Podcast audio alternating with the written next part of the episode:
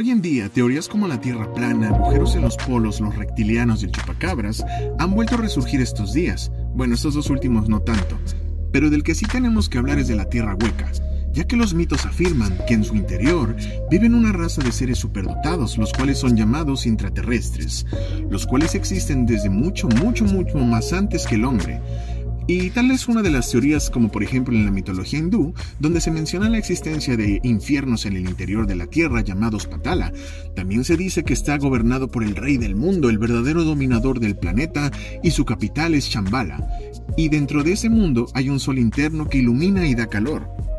Pero bueno, recalco, estos solamente son hipótesis, tal como fue el, escritor italiano Giannini, que en 1958 publicó eh, Los mundos más allá de los polos, en donde afirmaba que un aviador americano que había intentado llegar al Polo Norte volando había penetrado más de 2.300 millas con su avión en el interior de la Tierra y habría visto un mamut vivo y también hablado con un ser de otro mundo.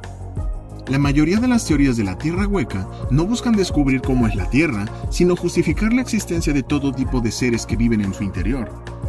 En donde viven las civilizaciones mitológicas que se describen en los relatos antiguos, como la Atlántida, Lemuria, etc., seres humanos más inteligentes y más avanzados que nosotros, se comunican a través de puertas oceánicas como el Triángulo de las Bermudas o centros de energía. También se dice que viven allí seres que creíamos extinguidos, pero no lo están, como los mamuts o los gigantes. Otra teoría aún más disparatada es que aseguran que en el interior de la Tierra viven reptilianos Wanunaki, seres inteligentes con cuerpo de reptil, que en realidad son los verdaderos dominadores del mundo. La existencia de intraterrestres en el interior del planeta explicaría por qué hay tantos supuestos avistamientos de ovnis a baja altura, sin que se detecten naves en el espacio, o porque civilizaciones antiguas como la egipcia eran tan avanzadas, capaces de construir pirámides sin que aún hoy sepamos muy bien cómo lo hacían.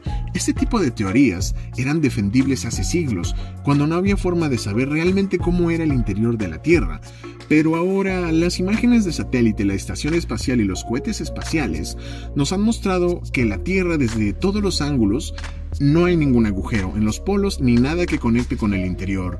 Entonces hay una conspiración entre gobiernos y los reptilianos o quien quiera que habita en el interior de la Tierra ¿Nos están oprimiendo? ¿No quieres que se sepa la verdad? ¿O simplemente solo una teoría desesperada por no sentirnos solos en el universo o no sentirnos solos en nuestro propio planeta? ¿Tú qué opinas? ¿Crees que sea real o falso? Si te gustó, te invito a que le des seguir, corazón, en cualquiera que seas. Me encuentras en TikTok o en Speaker o en Spotify.